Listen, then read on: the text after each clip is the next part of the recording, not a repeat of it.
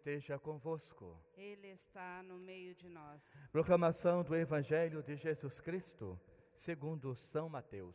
Glória a vós, Senhor. Naquele tempo, partindo Jesus dois, naquele tempo, partindo dali, Jesus viu dois cegos e seguiram, gritando: Tem piedade de nós, filho de Davi. Quando Jesus entrou na casa, os cegos se aproximaram dele. Então Jesus perguntou-lhes: Vós acreditais que eu posso fazer isso? Eles responderam: Sim, Senhor. Então Jesus tocou nos olhos deles, dizendo: Faça-se conforme a vossa fé. E os olhos deles se abriram. Jesus os advertiu severamente, dizendo: Tomai cuidado para que ninguém fique sabendo. Mas, ao saírem, espalharam sua fama por toda aquela região. Palavra da salvação. Glória a vós, Senhor. Irmãos e irmãs, Isaías continua com essa grande alegria, essa grande catequese em dizer que aqueles que acreditaram, aqueles que aceitaram o convite dessa grande festa, que estamos já há alguns dias nesse mesmo contexto, hoje ele fala que já estão concentrados nesse encontro com o Pai. E nesse encontro, nós sabemos que duas categorias prevaleceram. A primeira é essa, que é o, o início da, da carta que ouvimos agora de Isaías. Ele diz que todos aqueles que estavam privados da convivência com os demais por alguma doença ou algo parecido, esses já estão reunidos com o Pai, com o Criador. Aí ele cita Nessa festa, nesse encontro, os cegos já estão vendo, os mudos, surdos já estão podendo falar e escutar. Ou seja, irmãos e irmãs, esta imperfeição que no Antigo Testamento era colocado como uma maneira das pessoas não conviverem com as demais, nessa festa celestial não haverá esta distinção. Todos, segundo o Pai, serão amados, serão bem tratados uma vez que colocaram em prática o discernimento da fé. Ou seja, a fé que cresce gradativamente a cada dia e a cada vez que ou, ou escuta a palavra de Deus, a cada vez que vai crescendo no campo da fé, vai alimentando o que? Este conhecimento maior de quem é Deus, do que Ele pode fazer, do que Ele é capaz de transformar a nossa vida. Então, essa é a primeira vertente. Aqueles que eram excluídos, aqueles que não tinham voz, não tinham vez, agora nessa festa da salvação, todos eles têm esse privilégio, tal qual os outros sempre tiveram. A segunda vertente, ele fala que a festa é um momento onde todos vão poder partilhar a vida como um todo, não mais como algo limitado, não mais como algo espremido, mas agora a festa ela faz com que as pessoas realmente encontrem esse Deus único, verdadeiro que tentaram tanto conhecer na dimensão humana, mas que nós somos limitados em relação a isto. Vejamos que a própria palavra de Deus nos fala. Hoje nós, mesmo com a fé ardente, nós vemos Deus como que em um espelho embaçado. Não temos uma base exata, mas ele fala: na face a face com o Pai, tudo será muito claro, muito transparente.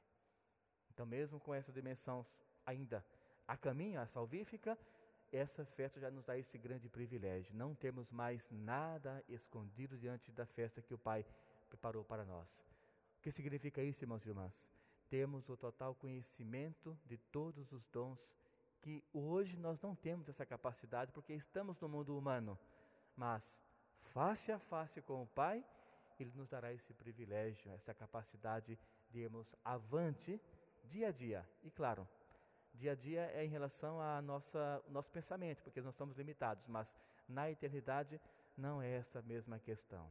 É uma vida única por todo sempre, ou seja, a eternidade. Uma palavra que a dimensão humana não consegue de forma alguma exemplificar ou dizer como seria esse método. Mas para isso que existe a fé é justamente para nós acreditarmos naquilo que a ciência não consegue dar um exemplo, não consegue exemplificar no nosso dia a dia. E aqui nasce inclusive a questão dos milagres. O que é um milagre? É quando a ciência fala, não tenho nenhuma resposta. Ali entra então, logo, de imediato, entra a graça de Deus. Então, essa festa que Isaías nos mostra hoje é esse privilégio de todas as pessoas de boa fé, de bom coração, que procuraram sua conversão diária, esta festa e nessa festa eles se farão presentes, para que a graça de Deus habite em cada um deles. Do mesmo modo, irmãos e irmãs, nos mostra o evangelista São Mateus. Hoje ele também nos traz a dimensão que era muito comum naquele tempo: as pessoas cegas. Mas, claro, nem sempre o Evangelho fala de um cego em relação a uma pessoa. É sempre em relação a uma realidade. Tanto é que nem todos os episódios de cegos têm nome. E quando não se tem nome é porque está direcionado a uma comunidade, a um modelo de conversão. Então hoje ele fala dois cegos, ou seja, ele está se referindo a uma comunidade, é claro. E ele fala que esses dois cegos estavam privados desse privilégio que todos nós temos de enxergarmos. Uma coisa tão simples para nós, mas que muitos não têm esta mesma alegria. E eles foram atrás de Jesus, sabendo que ele estava ali no meio, foram atrás desse homem, porque já existia esse resquício do acreditar. Ou seja, somente de eles ouvirem dizer que Jesus curava, eles já foram atrás. Esse homem é diferente, vamos atrás. E assim foram. Aqui, irmãos e irmãs, é interessante nós vermos o uso da liberdade, livre-arbítrio. Deus nunca invade a vida de uma pessoa. Ele dá conhecimento, discernimento para que a pessoa use bem o livre-arbítrio. Como bem sabemos, claro, uns usam para o bem, outros usam para o mal, mas é Deus que dá a capacidade de discernimento. Olha a ação do Espírito Santo em nós. E a partir daí, cada um vai fazer aquilo está no seu dia a dia, aquilo que já aprendeu, enfim, vai nortear a sua vida humana. E esses homens, eles perguntam para Jesus: Senhor, nós sabemos que tu podes fazer isto.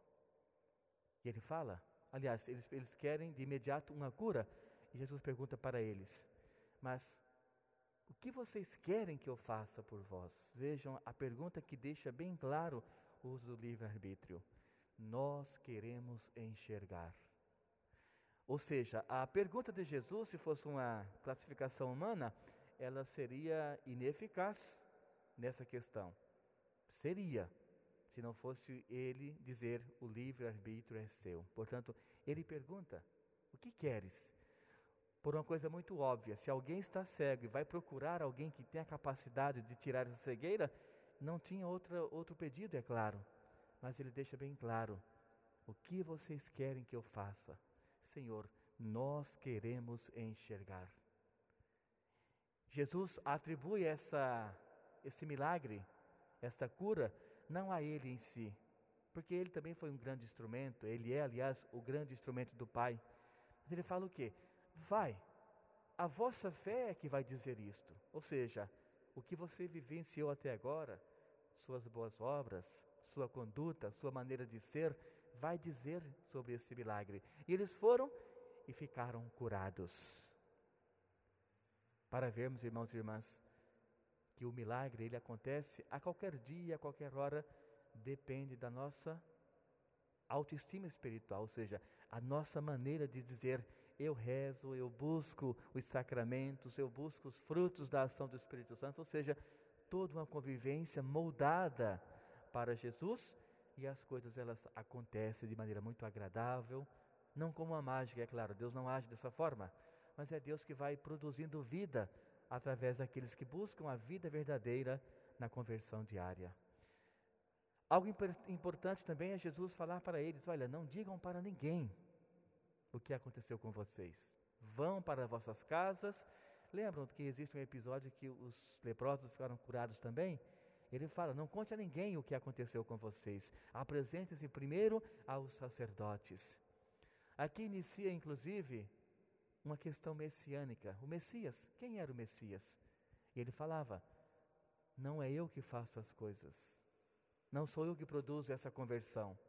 Primeiro é a vossa fé em relação à, à conduta do dia a dia, mas o eixo principal é Deus quem cura. Eu sou este instrumento do Pai que estou aqui para que a vontade dele se realize nas pessoas. Por isso, não conte a ninguém, porque não foi eu que fiz. É mérito do Pai pela vossa conduta.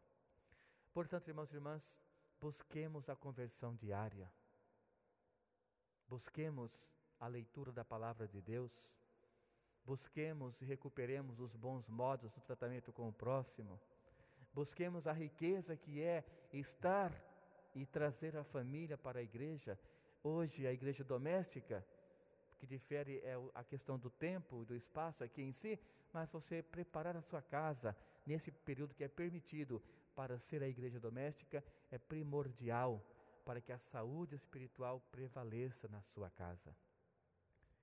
Que Deus nos instrua, que nossa mãe nos conduza e que o Espírito Santo mostre sempre a conduta verdadeira que nos levará ao caminho da salvação. Louvado seja o nosso Senhor Jesus Cristo. Para sempre seja louvado.